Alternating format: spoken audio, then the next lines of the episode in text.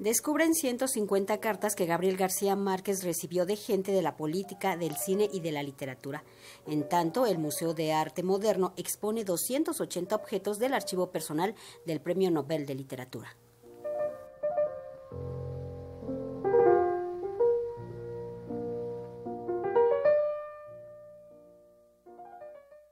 Un total de 150 cartas que Gabriel García Márquez recibió de gente como el rey Juan Carlos, Fidel Castro, el expresidente Carlos Salinas de Gortari, entre muchos otros personajes, fueron descubiertas por la familia del novelista colombiano hace unas semanas. Están expuestas en su casa y en breve serán entregadas a la Universidad de Texas en Austin.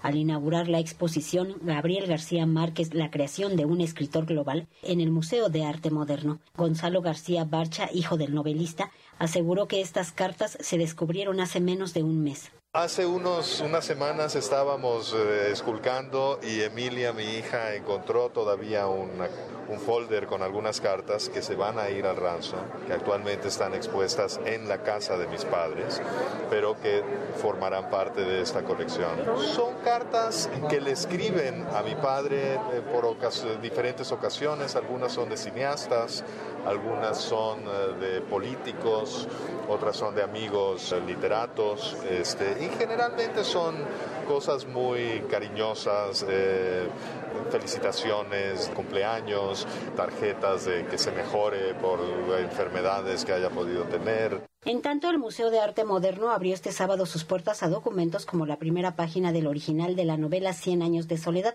las 18 versiones que García Márquez corrigió el libro Memoria de mis putas tristes, el telegrama donde se le notifica que es el ganador del Premio Nobel de Literatura, entre libros, cartas, guiones, fotografías y objetos personales. Todos estos forman parte de la muestra Gabriel García Márquez, la creación de un escritor global, que se integra de 280 objetos que hacen un recorrido por la vida del autor de Cien años de soledad. Es el curador Álvaro Santana.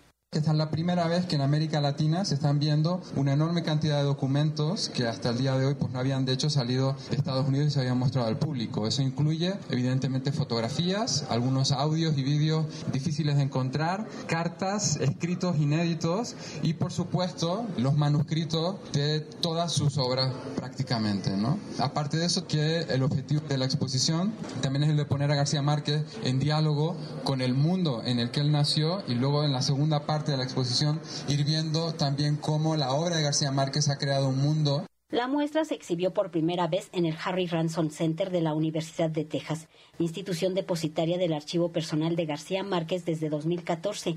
En ella se recorren los orígenes, su paso por México, hasta llegar a ser el Premio Nobel de Literatura. Su hijo Gonzalo Barcha García dijo que este material regresa a México de donde salió originalmente de donde salió originalmente, porque todo eso estaba en la casa de mis padres aquí en la Ciudad de México. Desde el 2014 a los Estados Unidos y la Universidad de Texas ha tenido una labor ejemplar en organizarlo, restaurarlo y ponerlo al público. Este, casi todo esto se puede ver directamente en el sitio de la, de la biblioteca Harry Ransom. Ese ha sido realmente un trabajo titánico. La exposición Gabriel García Márquez, la creación de un escritor global, puede visitarse en el Museo de Arte Moderno. Para Radio Educación, Verónica Romero.